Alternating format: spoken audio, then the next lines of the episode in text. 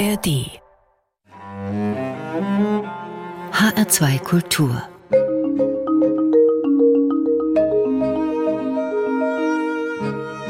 Doppelkopf Heute am Tisch mit Till Mette, preisgekrönter Karikaturist. Willkommen bei HR2 Kultur. Danke für die Einladung. freue mich sehr, hier zu sein. Ich bin Ulla Azad. Herr Mette, Sie kommentieren politische und soziale Ereignisse. Einen Till Mette erkennt man an einem feinen Strich und einem gnadenlosen Humor. Trotzdem sind Ihre Zeichnungen nie platt oder daneben. Wie geht das? Danke erstmal für das Kompliment. Das ist man ja gar nicht gewohnt. Wie das geht, das weiß ich auch nicht. Ich habe auch nichts anderes gelernt und da ich das jetzt schon länger mache, wäre das ja ein bisschen doof, wenn ich das nach 30 Jahren nicht könnte. Also könnte ja sein, dass Sie eine Idee haben, dann zeichnen Sie die und dann schmeißen Sie das weg. Wie voll ist denn der Papierkorb? Oder sitzt es gleich? Nee, also das ist schon so, dass man viele Versuche, viele Anläufe nimmt, viel Papier verdonnert und was weggeht. Ich habe aber auch einen gewissen Ehrgeiz, äh, komplizierte Themen auch zu zeichnen. Es gibt ja Cartoonisten, die arbeiten sich ja an irgendwelchen Katzenwitzen ab. Das interessiert mich tatsächlich überhaupt nicht. Die Tiere bei mir sind in der Regel Atmosphäre, Atmotiere. Sie haben aber einen ganz besonderen Strich. Und da wir ja jetzt unter uns sind, kann ich diese Frage stellen. Warum sind eigentlich Ihre Weingläser immer so klein? Ist Ihnen das mal aufgefallen? Nee, das sind ganz kleine selber, Dinge. Nee, nee, Vielleicht sind die auch nicht, nur atmosphärisch. Die haben tatsächlich eine Funktion. Ich zeichne gesellschaftliche Themen meist mit Protagonisten, die diese gesellschaftlichen Themen ausbaden müssen. Die wirken oft recht erschöpft. In dieser erschöpften Verfassung, in der sie sind, sitzen sie oft auf dem Sofa und kommentieren die Ereignisse, die sie sozusagen bewegen manche dieser Aussagen, die sie dann per Sprechblase von sich geben, die sind dann etwas schräg. Und damit man das versteht, ist das Weinglas da. Denn die sind manchmal dann wahrscheinlich schon ein bisschen angetütert und haben dann eine lockere Zunge. Und dadurch können sie diese schrägen Statements machen, so wird es dann glaubwürdiger. Und dann ist es eben auch, diese Weintrinker sind eben keine Bier- oder Schnapstrinker, das ist das linksliberale Bürgertum, was sich so dann darstellt oder als Genießer die Weltlage kommentiert. Also das Weinglas ist auch atmosphärisch und äh, kennzeichnet eine Klientel. Aber es ist auch tatsächlich so, ich, wenn ich jetzt selber einer wäre, der gerne im Bierzelt wäre oder sehr gerne Schnaps trinken würde und mich in der Gesellschaft von Schnapstrinkern aufhalten würde, dann würde ich das auch zeichnen. Ich kenne die Szene dieser linksliberalen Weintrinker, die kenne ich ganz gut. Das ist mein Milieu, die zeichne ich halt auch. Klimakrise, keine guten Aussichten. Das sind die Felder, die Sie inspirieren. Ist das dann pure Verzweiflung? Im Augenblick häuft sich das natürlich seit ein paar Jahren, wo ich auch das Gefühl habe, das wird irgendwie düsterer. Nur ist meine Aufgabe ja nicht, das Düstere noch düsterer zu zeichnen. Ich versuche ja eigentlich so eine heitere Note da reinzubringen. Das ist tatsächlich manchmal ein bisschen die schwierige mhm. oder die, die Aufgabe, die einem dann nicht ganz einfach fällt. Ist das Heitere in Ihnen? Ja, ganz bestimmt. Das ist Teil meiner DNA wahrscheinlich. Ich bin ja auch kein Mensch, der irgendwo eine ernsthafte Funktion ausüben könnte. Ich bin ja kein Parteimensch, könnte auch kein Sprecher für irgendwas sein. Sie sind ja 1956 in Bielefeld geboren, zunächst dort geblieben. Ist Bielefeld ein guter Nährboden für Satire? Erstmal muss man sagen, ich bin nicht direkt in Bielefeld groß geworden, sondern auf dem Dorf bei Bielefeld, das heißt Thesen. Das ist ein wirklich ganz kleines altes Bauerndorf. Zu Bielefeld, zu meiner Biografie zählt auch, äh, also ich war ja kein besonders guter Schüler. Und in Bielefeld wurde das Oberstufenkolleg gegründet. Das ist von Hartmut von Hentig eine der großen deutschen Bildungs-, also Reformprojekte. Und ich hatte das Glück, als Kollegiat da im zweiten Jahrgang draufzukommen. Und das hat mich tatsächlich sehr geprägt. Das ist diese 70er Jahre Bildungsreform, die völlig neue Ansätze hatte und das ist schon lebensprägend gewesen. Woran erinnern Sie sich? Sie sagen, das waren prägende Zeiten, es war ein Glück für Sie. Inwiefern? Naja, man muss sich dann an die 70er Jahre erinnern. Das war eine riesen Aufbruchstimmung. Ich komme aus einer bürgerlichen Familie. Mein Vater ist Arzt gewesen und meine Mutter Lehrerin. Also ich gehörte nicht zu der Klientel, die eigentlich da angesprochen wurde. Aber ich habe sehr davon profitiert. Wir waren 30 Prozent Arbeiterkinder. Das war eine gewollte Durchmischung. Es entsprachen den gesellschaftlichen Verhältnissen. Also wir hatten, wenn man zurückschaut, gar keine Gastarbeiterkinder. Und das entsprach aber auch auf eine sehr schräge Art noch der gesellschaftlichen Verhältnisse, denn die waren gar nicht so groß vertreten, wie man das heute annehmen würde. Till Mette, wie sahen denn Ihre Schulhefte aus? Vollgekritzelt? Also meine eigene natürlich vollgekritzelt. Ich habe ja auch den Abschluss gemacht mit einer Comicarbeit in Physik. Ich habe die Entwicklung der Dampfmaschine als Comic gezeichnet. Das war meine Abschlussarbeit. Das ging. Die Schulbücher, die man kriegte, in Nordrhein-Westfalen kriegte man ja die Schulbücher gestellt. Ich, Na, äh, die diese, durften Sie ja nicht vollkritzeln. Doch, aber brutal vollgekritzelt. Die musste man aber nicht abgeben, die gehörten einem. Jetzt ist eins Ihrer Bücher ein Kultbuch geworden, Gott, oh Gott. Dabei darf man doch über Religion keine Witze machen. Ist Ihnen denn das nicht heilig? Nein, Religion ist ein großartiges Thema, weil die Fallhöhe natürlich groß ist. Ich bin selber kein gläubiger Mensch, aber ich komme aus einer Familie, wo meine Mutter und meine Schwester sind gläubig und meine Oma und das hat mich auch sehr geprägt. Ich bin als Kind gerne in die Kirche gegangen aber ich habe das Konzept des Glaubens nie verstanden. Vielleicht haben Sie deshalb damit so eine leichte Hand, weil wenn man zurückschaut, die Mohammed-Karikaturen, ein dänischer Kollege hat die ja 2005 gezeichnet, die waren eine Zäsur und da folgte eine Debatte über Meinungsfreiheit, Massenproteste in islamischen Ländern, Todesdrohungen gegen Karikaturisten die Religion eben nicht als todernste Angelegenheit sehen. Wie beurteilen Sie das? Muss man heute vielleicht vorsichtiger sein?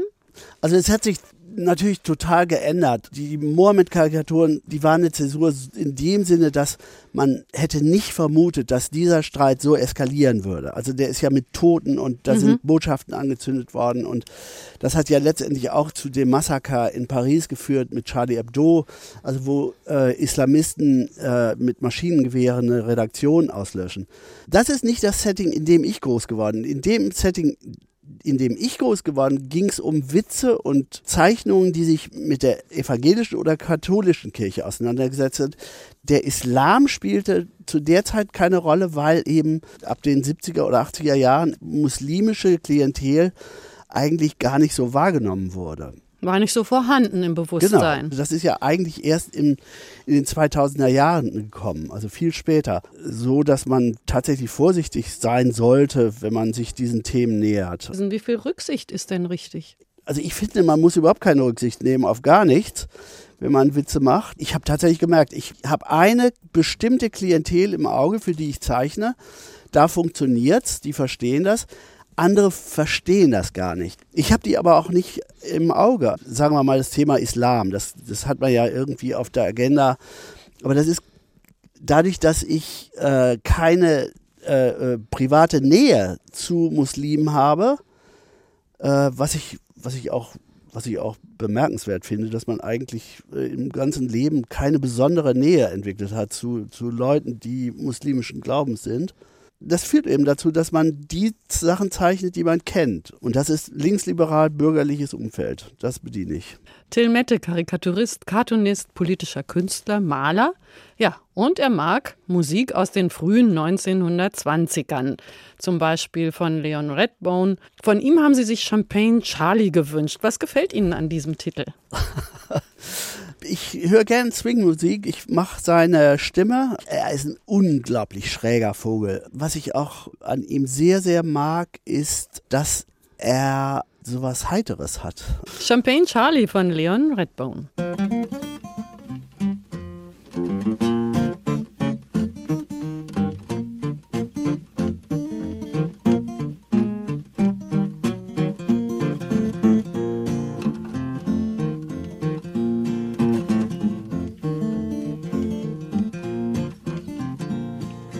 Went to see a young lady. I've been there before. Her shoes and stockings in her hands and her feet all over the floor. Champagne Charlie is my name. Champagne Charlie is my name. Champagne Charlie is my name. By golly, and roguing and stealing is a game. Did the deep of it, and uh, do, I went down to Louisville, I've been there before. Got kicked in the by a big fat mule and I ain't going back no more. Champagne Charlie's my name. Champagne Charlie's my name. Champagne Charlie's my name. By golly, and Rogan and stealing this game. Da da da. Oh, da da da.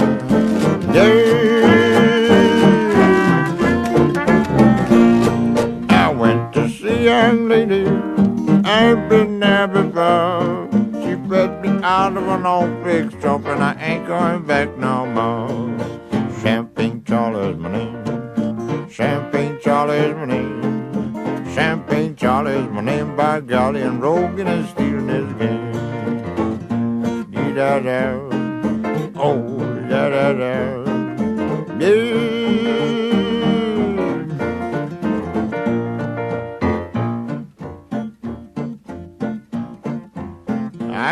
drunk last night, all the night before. I ain't gonna get drunk no more. I ain't gonna. Champagne Charlie's my name. Champagne Charlie's my name. Champagne Charlie's my name by golly, and Rogan is stealing his game.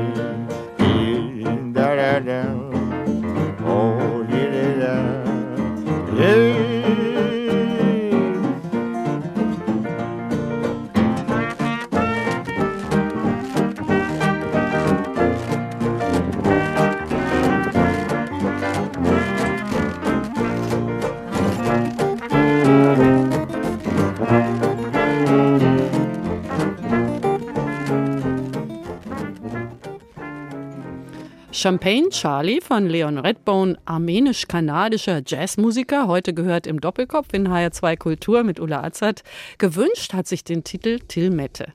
Ausgezeichnet mit dem Thomas Nast-Preis, eine hohe Auszeichnung in den USA, bekannter als bei uns.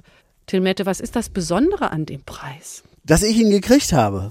Es ist ein Preis der Stadt Landau, dessen Sohn Thomas Nast ist. Und Thomas Nast ist um 1860 als Sechsjähriger ausgewandert. Das ist die, diese Armutsauswanderung im 19. Jahrhundert, wo viele aus Süddeutschland nach Amerika gegangen sind. Erst mit seiner Mutter ausgewandert und als Sechsjähriger in New York angekommen. Hat angefangen als Zehnjähriger zu zeichnen. Ein Pfarrer hat sein Talent entdeckt. Er gilt als der Erfinder der modernen Karikatur. Also er war wahnsinnig einflussreich. Er hat praktisch das gesamte 19. Jahrhundert der Zeichnerei in den USA bestimmt und ist der Erfinder auch des Weihnachtsmanns. Also die Figur des Weihnachtsmanns, den hat er erfunden. Nicht Coca-Cola. Nein, Coca-Cola hat das übernommen, die Thomas Nass-Zeichnung übernommen und rot eingefärbt. Die Einfärbung kommt von Coca-Cola, die Figur selber kommt von Thomas Nass. Und das Zweite, was er sozusagen bis heute, wo er der Erfinder ist, in den USA ist ja ein Zwei-Parteien-System, das wird symbolisiert, also die Demokraten und die Republikaner. Beide Parteien werden symbolisiert durch ein Tier, das ist für die Demokraten der Donkey, also der Esel. Für die Republikaner ist es der Elefant. Und auch diese Figuren hat Thomas Nast erfunden. Und jetzt haben Sie den Preis. Dieser Preis ist ja unter Karikaturisten, Cartoonisten sowas wie ein Stern auf dem Walk of Fame in Hollywood. Wie geht's Ihnen damit? Ich war tatsächlich richtig stolz, den zu kriegen. Bin dann natürlich nach Landau gefahren und war quietschfidel, als ich den dann kriegte. Und die haben dann noch guten Wein gehabt. Das war auch noch schön. Also in größeren Gläsern. In größeren Gläsern. Da war noch ein anderer Karikaturist, mit dem habe ich diesen Wein exzessiv probiert. Das hat sehr viel Spaß gemacht. Nein, das ist äh, vor allen Dingen, was mich ein bisschen erstaunt, in den USA. Ich habe lange in den USA gelebt, muss ich dazu sagen. Ja, in 1990er Jahren, ne? In, in den USA gibt es auch diesen Thomas Nast Award, heißt der. Das ist einer, der ist der zweithöchste nach dem Pulitzerpreis, ist der zweithöchste Kanonistenpreis. Das Irre ist, in den USA kennt jeder Thomas Nast, also diesen Zeichner. Also der ist, der ist wirklich, der gehört zum Allgemeingut. Aber in Deutschland kennt diesen Mann gar keiner. Also diesen Künstler, der wirklich enorm wichtig ist der ein antirassistischer, demokratischer, ein super moderner Zeichner mit einem Riesentalent, den kennt hier kein Mensch. Auch seine politische Bedeutung kennt man nicht. Wie gut, dass wir drüber geredet haben. Ja, ich bin jetzt der Botschafter für Thomas Nast geworden. Wie unterscheidet sich denn der amerikanische Humor von dem deutschen? Sie haben ja sehr lange dort drüben gelebt. Wie fühlt sich das an? Worüber lacht der Amerikaner und worüber also, lacht er nicht? Äh, man muss wahrscheinlich das ein bisschen einordnen, auch in die jeweilige Zeit. Ich war schon in den 80er Jahren, war ich in den USA, habe da ein Praktikum gemacht in San Francisco als Zeichner, bin aber 92 hingezogen und 92 ist noch tatsächlich eine andere Zeit gewesen, auch was Humor angeht. Die Amerikaner haben gesellschaftliche Themen sehr komisch dargestellt. Sie waren nicht in der ersten Linie daran interessiert, Leute aufzuklären, also sozusagen in Info-Humor äh, zu machen, sondern machten sich auf eine sehr anarchische Art lustig. Das habe ich immer großartig gefunden. Hier in Deutschland war zu der Zeit sozusagen das Kabarett. Mhm. Was, was auch edukativen Charakter hat. Und das fand ich immer ein, hatte immer so ein zeigende Finger-Attitüde, mahnend und dass man immer danach schlauer sein sollte. Ich fand es nie komisch. Gibt es etwas, wo Sie sagen könnten, das ist jetzt was, da lacht der Amerikaner drüber, aber der Deutsche garantiert nicht oder umgekehrt? Naja, das hat sich alles sehr geändert. Heute sind die Amis auch extrem empfindlich, sind alle sofort beleidigt. Also alles das, was Vogue ist, worüber man heute nicht mehr lachen darf, da sind die Amis ja sehr weit vorne, worüber man nicht mehr lachen darf. Ich nehme mal einen Witz, eine Karikatur von ja. Ihnen. Sie haben eine Frau in der Weinhandlung und sie fragt den Verkäufer, welcher Wein passt zu Weltuntergang. Das geht alles, das ist alles easy. Weltuntergang äh, geht. Weltuntergang geht immer ethnische Sachen, also da geht es um die Betroffenheit bei Rassismus. Es gibt die MeToo-Debatte, das ist die Emanzipationsdebatte der Frauen. Und da gibt es diese MeToo-2-Geschichte, die ist fast in Vergessenheit gerufen. Das ist die MeToo-2-Debatte, war die der Leute mit nicht weißen Hintergrund, welche Alltagserfahrungen an Rassismus haben die in Deutschland. Das war die MeToo-2-Debatte hier. Das ist natürlich eine Debatte, die lebt davon, dass Leute ihre Erfahrungen schildern. Und jetzt ich habe die natürlich nicht. Also deswegen kann ich diese Art der Empörung, also ich kann mich ja nicht als Stellvertreter für irgendwas hinstellen, äh, deren Erfahrungen ich nicht mache. Ich bin trotzdem immer wieder erstaunt, dass bei Ihnen Text und Bild stimmen. Wie gelingt das? Kommt erst der das, Spruch oder erst die Zeichnung? Naja, ich, also das äh, sind zwei Bildelemente. Die äh, im besten Falle müssen die miteinander arbeiten. Wenn man jetzt eine Zeichnung einfach im Radio erklären kann, dann ist es eigentlich nicht wirklich ein guter Cartoon. Der Cartoon muss so funktionieren, dass er eigentlich nicht mehr im Radio funktioniert. Mhm. Den muss man sehen, dann muss der Witz sich erschließen. Eigentlich geht es um eine Stimmung, die ich raushauen will. Ich liebe peinliche Situationen, also alles, was peinlich ist, was wo, wo irgendwas nicht ganz daneben gegangen ist, aber so ein bisschen daneben gegangen ist. Das, das finde ich so großartig. Ich bin überhaupt kein Anhänger von schenkelklopfendem Humor. Also ich, ich lache da selber auch nicht drüber. Also dieser Brachialhumor, wo was grotesk in die Grütze geht, weil ich das so unglaubwürdig finde. Aber wenn es ganz bisschen daneben geht. Wo einem so ein bisschen heiß wird, ne? Wo, so. Ja, ja, genau. Oder wo ein Wort die ganze Stimmung versauen, alles verhageln kann. Da bin ich dabei.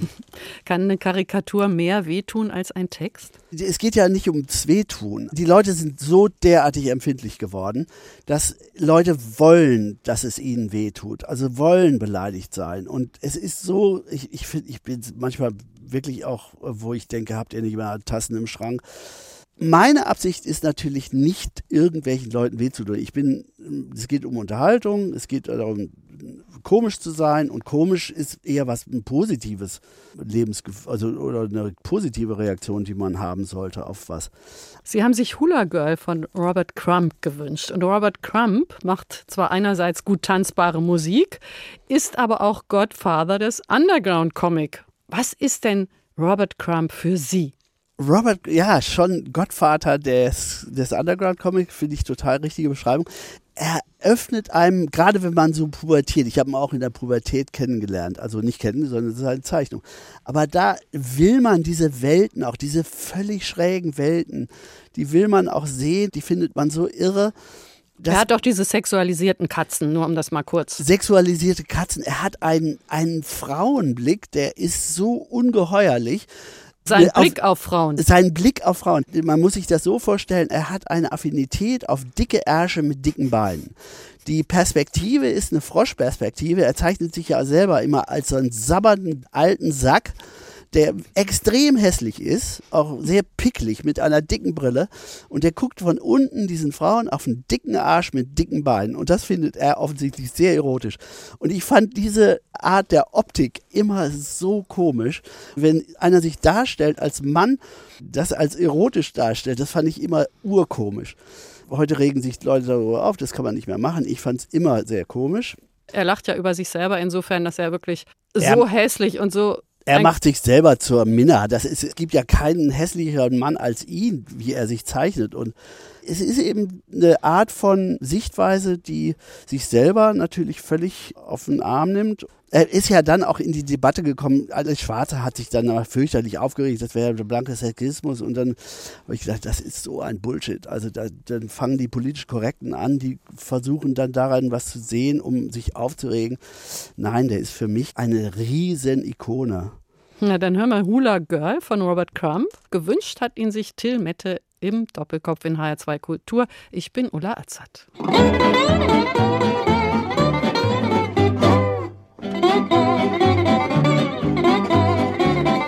All the time need the tropical vine where they do the hula hula dance. I fell in love with a chocolate dove while learning the funny funny dance. This poor little kid, why she never did been a loving before. So I made up my mind. I try to find the only girl that I did love. Well, I love a pretty little hopper holly hula girl. She's the kind to make you giggle. Hula girl. She will surely make you giggle. Hula girl. With an odd little wiggle someday. Gonna try to make the hopper holly girl of mine. Girl of mine. All the time I'm dreaming of her. Hopper holly hula girl.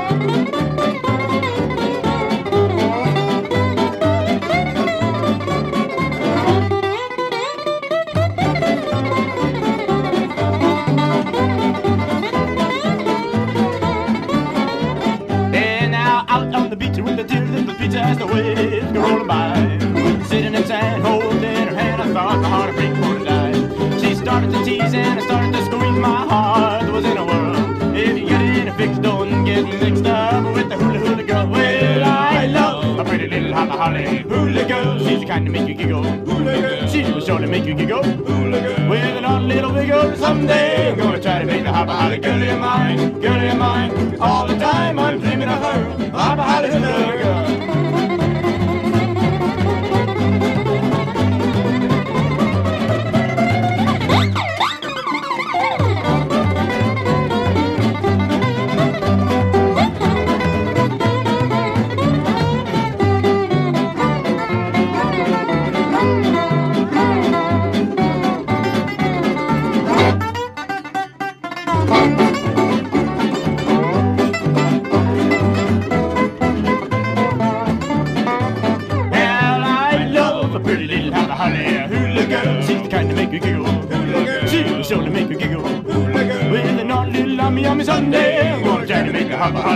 mine, girl of mine. All the time I'm dreaming of her, hopper holly hula girl.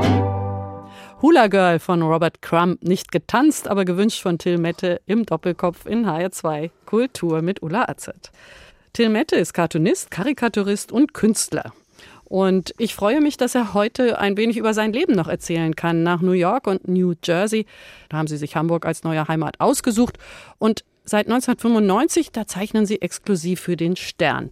Ich denke mir, Sie müssen ein guter Beobachter sein, damit Sie eben jede Woche drei Karikaturen liefern können.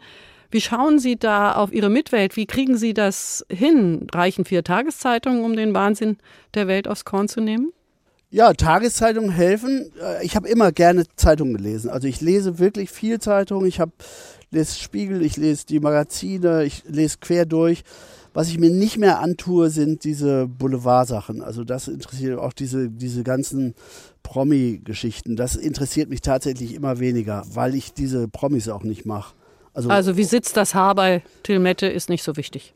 Nee, nee, ich lese gerne und ich nehme aber auch, ich habe ja Freunde, die irgendwie alle auch was machen und dann quatscht man darüber und dann merkt man, dass sich Sachen verändern, dass sich Sachen verschieben, Empfindlichkeiten werden anders, man wird älter und dann kommt Thema Gesundheit dazwischen und äh, wie wir alle, also wir nehmen ja alle irgendwie unsere Umwelt wahr und saugen die auf und gucken dann immer noch die ganzen Talkshows an. Eigentlich reproduziert man das als so eine kondensierte Wahrnehmung dessen, was man in der Woche erlebt hat. Also so wie so ein homöopathisches Kügelchen, die Essenz. Ja, man dampft alles ein und konzentriert alles in einer Zeichnung. Haben Sie einen besonderen Blick für Situationskomik? Ich weiß nicht, ob ich einen besonderen Blick habe, aber ich, hab, ich genieße das natürlich. Ich frage mich natürlich auch, warum ist man das geworden? Mein Bruder ist ja auch Fotograf geworden und wir haben als Kinder auch eine ziemlich schräge Kindheit gehabt, muss ich sagen die nicht ganz einfach war, weil meine Mutter, die eine eher intellektuelle Künstlerin war, die hatte auch was Dievenhaftes, war aber eine schwere Alkoholikerin. Wir sind praktisch äh, unter, also unter manchmal schrillen Bedingungen groß geworden. Die hat dann große Feste gemacht. Sie war eine große Gastgeberin und sowas, aber wo sie dann eben ab zwei Uhr dann wirklich fast unterm Tisch lag. Und wir als Kinder wussten nicht damit umzugehen. Also wir hatten dann immer gedacht, wir müssen uns irgendwie dann auch dazu zu verhalten und so. Und dann haben wir eben in der Wahrnehmung der anderen auch schon immer gesehen, wie komisch die sich verhalten. Wir als Geschwister haben tatsächlich eine wirklich eine andere Wahrnehmung auf komische Situationen entwickelt. Also und haben unter uns Geschwistern so einen Code entwickelt, wie wie wir uns wir brauchen gar nicht viel sagen. Wir wissen genau, wenn sich einer schräg verhält und ein anderes Beispiel, meine Schwester ist behindert gewesen, die hatte einen Gehirntumor gekriegt relativ früh und war dann eine Rollstuhlfahrerin, war halbseitig gelähmt und dann zählte das natürlich zu unserem Aufwachsen dazu, wie gehen Leute mit Behinderung um? Wie gehen die mit meiner Schwester um? Und dann diese Verdruckstheit oder dieses, ja, jetzt muss man leise reden oder jetzt muss man so sehen. Und wir hatten untereinander natürlich ein komplett robustes Verhältnis und haben uns eigentlich fast in die Hose gemacht vor Lachen, wenn Leute mit meiner Schwester nicht umgehen konnten. Das fand meine Schwester aber auch sehr witzig. Dadurch kommt wahrscheinlich so ein Blick, der anders ist als bei anderen. Und meine Schwester hatte einen guten Sinn für Humor. Also meine Schwester ist vor zwei Jahren gestorben, deswegen rede ich jetzt hatte. Da geht es nicht um, ob jemand behindert ist oder nicht. Da geht es darum, ob der Witz funktioniert, ob man darüber lacht und oder ob, ob man, eine gute Zeit hat. Ob man dann, eine ne? gute Zeit hat, ja, mhm. genau. Mein Sohn war in einem gemischten, also integrativen Kindergarten und da kroch ein kleiner Junge auf mich zu und ich fragte ihn so auf dem Bauch, spielst du gerade Schlange? Dann äh, sagte mein Sohn ganz entrüstet, nee, der kann doch nicht laufen. ja, ja, ja, ja, genau. Ja, das ja, war mir so ein ja, Lehrstück. Aber das sind Sachen, das ist eine Hilfe, wenn man Cartoonist wird, ist es gut, wenn man aus einer Alkoholikerfamilie kommt oder eine behinderte Schwester hat. Das ist ein gutes Rüstzeug, dann wird das was. Naja, aber wenn Sie als Kind Ihre betrunkene Mutter unterm Tisch äh, liegen sehen, dann ist das vielleicht auch eine Überlebensstrategie gewesen. Ja, das sucht man sich ja nicht aus, aber man entwickelt natürlich eine Überlebensstrategie, dass man solche Skills entwickelt. Richtig. Das sieht man ja auch in Ihren Cartoons. Also die sind Nichts für Idioten. Darf ich das so sagen? Ich wende mich nicht an Idioten. Familie kommt auch vor in ihren Comics. Mir fällt da ein Comic ein. Da sitzen zwei zerzauste Kinder auf dem heimischen Sofa und dem Besuch wird erklärt, wir haben sie nach vier Jahren aus dem Keller geholt, um ihnen Trump zu ersparen. Also ich muss tatsächlich sagen, viele meiner Zeichnungen sind sozusagen weitergedachte Sachen, die aber die wirklich aus meinem Leben sind. Ich habe zwei Kinder, die sehen auch als junge Kinder sehr zerzauste Haare gehabt. Das sind die natürlich nicht, aber das sind so Erinnerungen an bestimmte Szenen, die ich erlebt habe. Man muss das halt nur einfach brutal weiterdenken und dann kommt da natürlich äh, die Idee, dass man Kinder schützen will vor den Unbill des Lebens. Und das macht ja jeder. Man kennt ja diese Helikoptereltern, die alle, die überall drüber sitzen und alles abwehren wollen.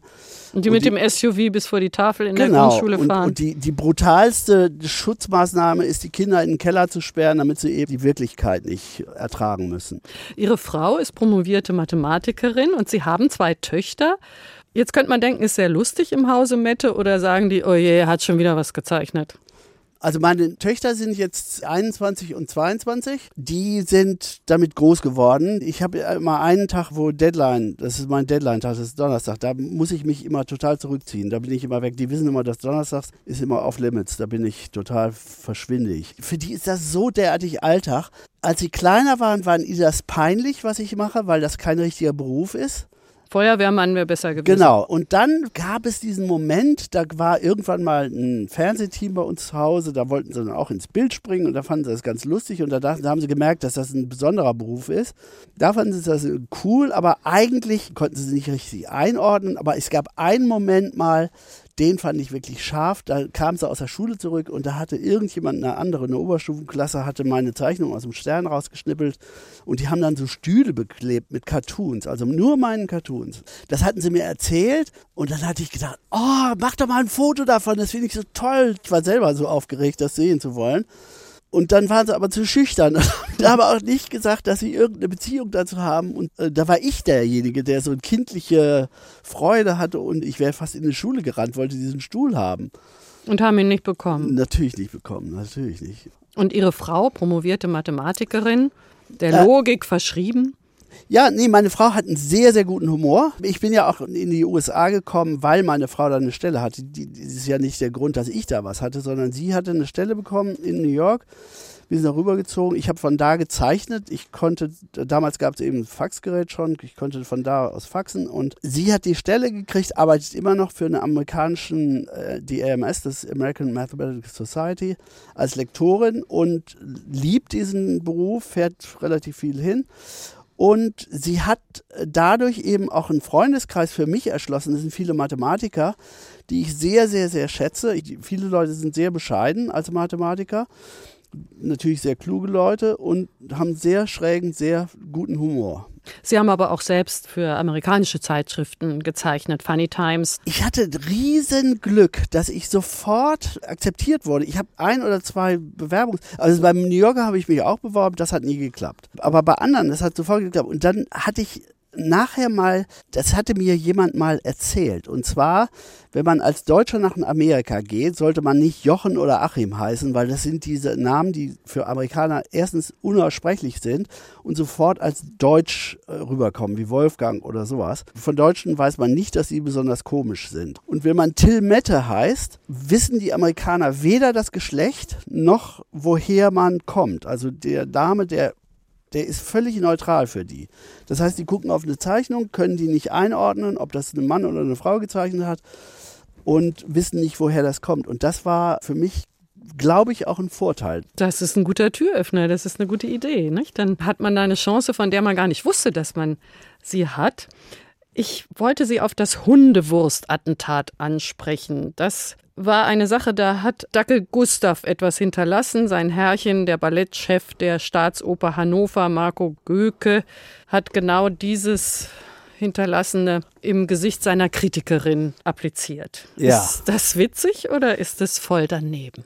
Man muss sagen, dass es natürlich völlig skandalös ist, sowas zu machen. Und es, es entspricht natürlich keiner Etikette. Deswegen ist es wahrscheinlich auch zu verurteilen. Aber als ich es gelesen hatte, ich fand's absolut toll. Ich muss sagen, ich fand es so großartig. Und zwar, weil es eben, es gibt ja diesen völlig durchgeknallten, hysterischen Künstlertyp. Diese Typen, die über alles, also sich echauffieren und die sind natürlich dann aber brüllkomisch, wenn sie sich so aufregen. Und dieser Theaterchef, wie er sich inszeniert hat, dieser Ballett und auch aus dem Ballett kommend eigentlich ist es so ein 19. Jahrhundert-Gestus, einem Kritiker Hundekacke aufs Revier zu schmieren. Ich fand es höchst amüsant, unglaublich auch in dieser Ekelhaftigkeit äh, sehr kreativ, was natürlich nicht heißt, dass andere das jetzt nachmachen. Ich, ich fand, das zeigt eben auch die Durchgeknalltheit von bestimmten Künstlern. Ich will nicht in einer Welt leben, wo alle Künstler vernünftig sind und wo die mit guten Argumenten dann irgendwie immer hausieren gehen, sondern ich will die durchgeknallten haben, ich will die schrillen haben und die hysterischen. Das ist Kultur. Ich will natürlich keinen Politiker haben, der so ist. Aber Künstler sollen so sein. Und äh, die waren auch immer so. Die werden auch immer so sein. Nur wir wollen heute ein Künstlerbild haben, was anständig ist, der Jugend ein Vorbild ist. Grauenhaft Ich will kein Vorbild für keinen sein und Künstler sollen keine Vorbilder sein. Jetzt die Debatte um Gérard Depardieu in Frankreich. Riesendebatte. Die Vergewaltigungsvorwürfe. Die interessante Sache an der Sache ist, dass sich gerade sozusagen da die Szene spaltet. Die einen sehen ihn als französisches Kulturgut, was diese Sachen sich erlauben darf. Die anderen sagen, dass sowas darf keiner machen. Beide haben recht. Beide Seiten haben recht. Aber, Aber? Kunst Mhm. ist halt, oder Künstler sind eben auch durchgeknallte Leute. Die sind nicht normal. Die machen Sachen, die sind auch manchmal nicht legal und nicht vernünftig und verurteilenswert, aber deswegen ist ihre Kunst nicht schlecht. Und deswegen, ich habe da eine sehr, sehr große Toleranz, was das angeht, wenn Künstler Scheiße bauen. Aber wir müssen Genau. Dackel Gustav entschuldigen. Also der ist raus. Naja, obwohl er das natürlich, er hat die Tretmine natürlich losgetreten. Also Ja, er hat geliefert. Ne? er hat geliefert, genau. Till Mette heute im Doppelkopf in HR2 Kultur und jederzeit abrufbar als Podcast in der werbefreien Audiothek der ARD. Ihr dritter Musikwunsch ist von Paolo Nutini. Das ist ein sehr lustiges Video, was es dazu gibt. Da sind attraktive Tänzerinnen kenn ich unterwegs. gar nicht. Ja, das müssen Sie sich mal angucken. Und der Sänger ist aus Knete. Innerhalb dieses Videos zerfällt er. Und die hübschen Damen schauen zu. Ein sehr fröhlicher Song. Und der Knetemann, der eigentlich, glaube ich, so sieht's im Video aus, Kontakt knüpfen will mit den hübschen Damen, ja, der zerfällt in seine Kneteknuddel. Was mögen Sie an diesem Song? Pencil of Lead heißt er. Ich habe den irgendwann mal im Radio gehört, fand die Stimme so großartig und auch diesen Drive, den das Lied hat. Also ich mache diese Swing-Musik sehr gerne und dann habe ich mir versucht, den Namen, nee, da hatte ich dieses, dieses Tool, wie heißt das, äh, wo man dann die Musik Shazam. Kann. Genau, Shazam. Das habe ich dann benutzt und habe mir dann die CD gekauft und finde den total toll. Das ist ein schottischer Sänger, der diese, diese Art von Musik macht und ja, mehr weiß ich auch gar nicht. Pencil of Lead von Paolo Nutini, gewünscht von Cartoonist Till Mette, heute zu Gast im Doppelkopf in HR2 Kultur mit Ulla Azad. Oh, one, one, two, three, four.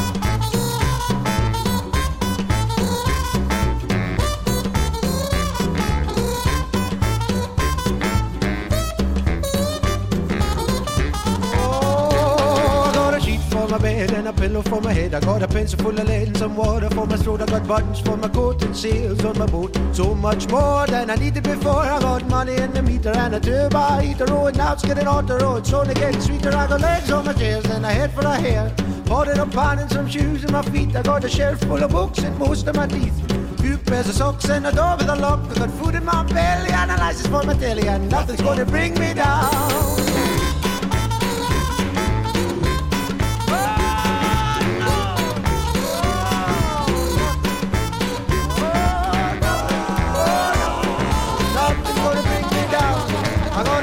Guitar and tires in my car. I got most of the means and scripts for the scenes. I'm out and about, so I'm in with a shout. I got a fair bit chat, but better than that. Food in my belly and a license for my daddy, and nothing's gonna bring me down. I'm out of blow that hard, man.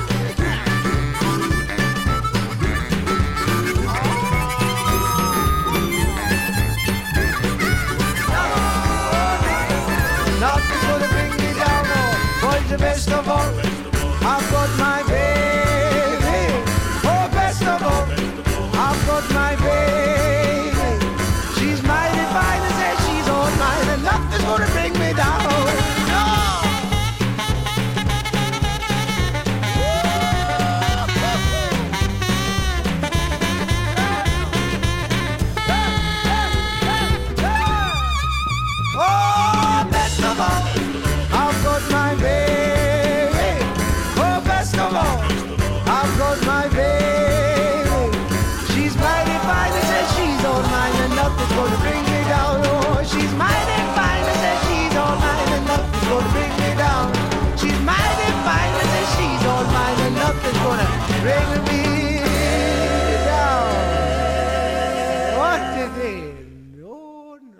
Pencil of Lead von Paolo Nutini, gewünscht von Cartoonist Till Mette, heute zu Gast im Doppelkopf in HR2 Kultur mit Ulla Azad.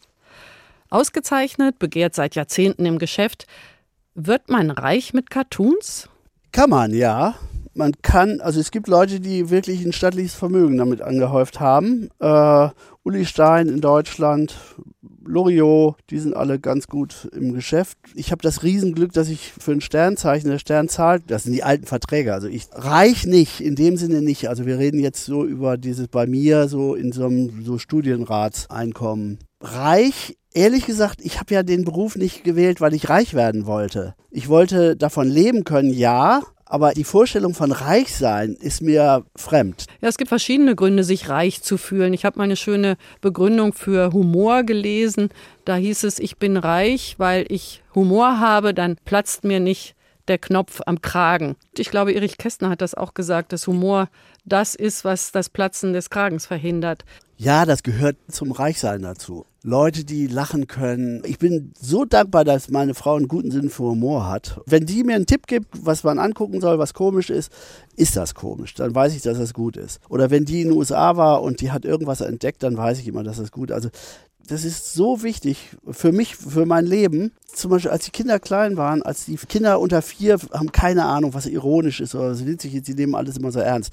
Als unsere Mädels dann merkten, dass das Quatsch ist, ich habe mich so gefreut, dass die auf einmal merkten, man macht Quatsch. Das ist eine Entdeckung. Oh, das ist so großartig. Und dann fängt an das Menschwerden, fängt dann an, wenn was komisch wird, wenn was irgendwie, das, was man sagt, im Gegensatz zu dem steht, was man meint. Man sagt das Gegenteil und, und die verstehen das. Und ja, das ist toll, großartig. Das ist eine spannende Entdeckung, wenn Kinder auf einmal diesen Turnaround schaffen. Ja. Gibt es Menschen, die den nie schaffen? Ja, ja, viele. Zum Beispiel jetzt im Augenblick, ich merke auf Social Media, unglaublich viele schreiben POV immer am Anfang ihres Statements. Point of View. Das heißt, die sagen, das meine ich um nachher nicht erschlagen zu werden. Wie in Redaktionen immer steht, Vorsicht, du musst da oben drüber schreiben, Achtung, Satire. Ich finde, dass in Deutschland ist das so verbreitet, dass man ankündigen muss, oh, jetzt wird's lustig, also jetzt darf ich das die Amis oder bei Engländern auch, natürlich sagt man nicht, man kündigt nicht einen Witz an, hier kommt ein Witz, sondern man sagt ihn und nur die Guten verstehen, die Schlechten sind zu blöde, aber die sind dann halt auch raus. Man kündigt sowas nicht an, man, dadurch versaut man's. Ich habe ChatGPT gebeten, einen Witz zu erzählen, und zwar über KI. Ah, okay. Ja. Die Antwort von ChatGPT war, also der Witz, Ja. warum hat der Computer Kaffee verschüttet? Weil er seine Maus nicht im Griff hatte. Ist doch gut. Naja, Finde ich nicht schlecht. ja, das Interessante Ja. ist, man kann nochmal fragen, es kommt dann auch ein neuer Witz. Ja, okay. Also es ist nicht immer dasselbe, was sie da macht. Sie bedient sich ja aus alten Trainingsdaten. Und vielleicht werden dann auch die Witze immer besser, je mehr man sie füttert. Aber Ja. welche Rolle wird KI in ihrem Genre spielen? Also wird sie jemals wirklich lustig sein? Ja, weiß ich nicht. Ich glaube, im Februar letzten Jahres war ChatGPT der Öffentlichkeit vorgestellt. In der Zeit, also im letzten Jahr, ist das ja schon so viel weiterentwickelt. In drei Jahren weiß doch nicht, und drei Jahre ist doch gar nichts. Also wir reden jetzt über einen ganz kurzen Zeitraum, wo sich das so dramatisch entwickelt, kann alles passieren.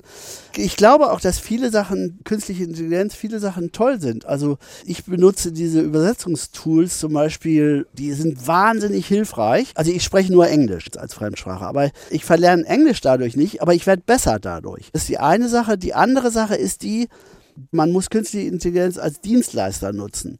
Äh, Es liegt dann an der Fragestellung, ob da was Gutes rauskommt. Man muss nicht glauben, dass die das automatisch übernehmen. Also ich habe ich hab überhaupt keine Angst davor, dass irgendeine KI mir den Job wegnimmt. Ja, es liegt an der Fragestellung, ganz richtig. Künstliche Intelligenz hat selbst kein Hirn, ist klar, verändert aber das der Nutzer. Wenn man jetzt zum Beispiel Auto fährt und nimmt sein Navi oder KI hilft beim Einparken, dann verlernt man ja das selber tun zu können und Genau. man weiß auch nicht mehr, Genau. dass Hamburg im Norden ist und Ja, äh, genau. München im Süden und verlässt sich eben da drauf. Das heißt, das Denken wird einem abgenommen. Wenn man jetzt kluge Fragen stellen will, dann muss man ja denken können. Wie sehen Sie das? Also ich glaube, die Masse an Idioten in einer Gesellschaft hat sich nie, wird immer gleich bleiben. Trotz Oder- KI. Immer. Und die Masse der Leute sind dumme Leute in der Gesellschaft. Die waren immer dumme Leute. Und die werden besser bedient. Also die kann man bedienen. Der kleine Teil der Gesellschaft sind immer eher kluge Leute. Die werden diese KI benutzen, also für ihre Interessen. Ich glaube, das Verhältnis von Idioten zu klugen Leuten wird sich dadurch auch nicht ändern. Nur Machtverhältnisse werden dann vielleicht noch andere werden. Aber Sie hatten ja auch gesagt, also wenn ich ein Auto ausstatte mit unglaublich vielen Features, die mir Sicherheit suggerieren, dann verlasse ich mich darauf. Und das tatsächlich, glaube ich, ist zum Beispiel, in, wenn man das überträgt auf den Medienmarkt, auf Nachrichten und sowas, kann das schon schwierig werden, weil dann die Rolle des Redakteurs wird dann wegfallen, weil man lässt das Maschinen machen.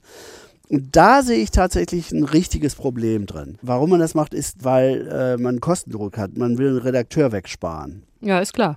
Das ist ja der Grund. Das ist nur ein mächtiger Grund. Also deswegen, den kann man nicht wegreden. Da sehe ich tatsächlich ein Problem, wenn sozusagen die Lektoren und Redakteure, wenn die wegfallen. Da gibt es im Augenblick zwei Szenarien, wie die wegfallen. Das ist das Einsparen und durch KI ersetzen. Und das andere ist, es gibt gerade eine Stimmung, die wird von den Populisten gerade gefördert, dass diese Schnittstellen, also von Redakteuren und Lektoren, dass das Leute sind, die uns zensieren da sehe ich es wirklich sehr kritisch, dass, dass die KI Sachen übernimmt, die eigentlich von ausgebildeten Journalisten oder Redakteuren gemacht werden sollen, im Medienbereich jetzt. Zu den Grundforderungen gehört ja deshalb auch die Transparenz, dass eben auch gekennzeichnet wird, dieser Inhalt wurde von KI erstellt. Das ist ja eine Minimalanforderung im Grunde genommen.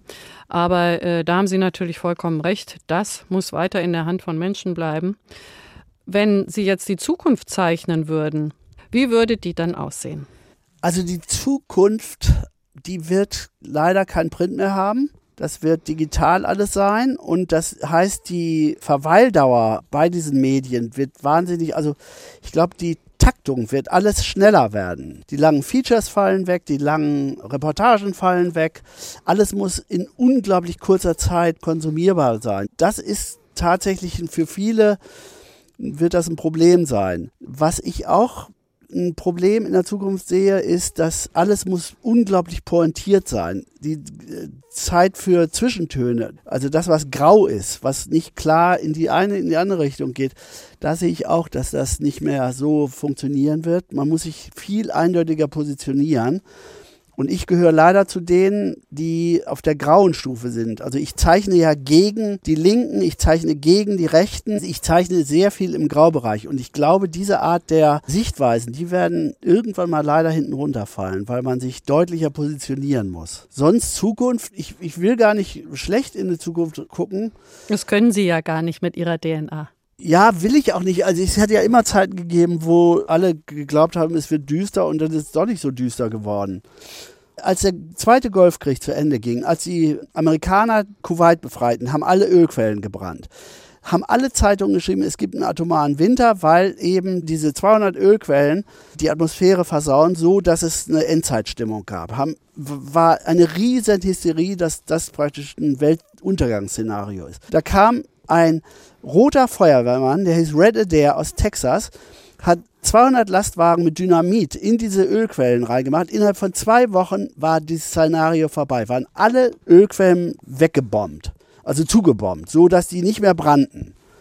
Und da habe ich gedacht, was ist das für ein Szenario? Das ist, auf einmal ist das ganze Weltuntergangsszenario weg.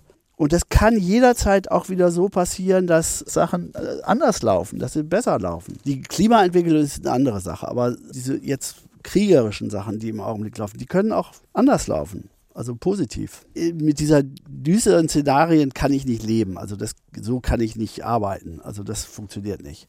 Ich bin wirklich Optimist, dass das irgendwie wird irgendjemand vernünftig sein und dann nicht äh, in den Abgrund äh, juckeln wollen. Till Mette, Karikaturist, Cartoonist, Künstler. Er war heute mein Gast im Doppelkopf in HR2 Kultur. Ich freue mich auf weitere großartige Pointen und auf einen meisterhaften Federstrich. Ich verabschiede mich mit Ihrem letzten Musikwunsch.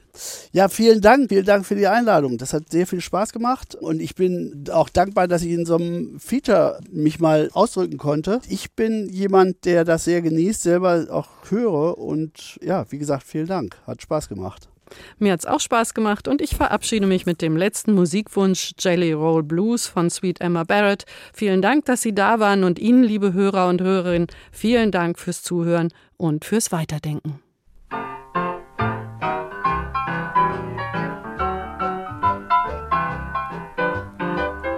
Gonna give nobody none of my jolly road. I wouldn't give you a piece of cake not to save your soul. My mama told me that day before she went away. If I be a good little girl, she'd put my hair in curl. I didn't know you for you to keep on hanging round. I know you want it. I've got to turn you down.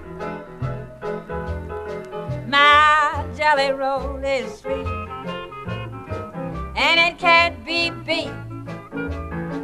I know you want it, you can't have it. Ain't gonna give you none.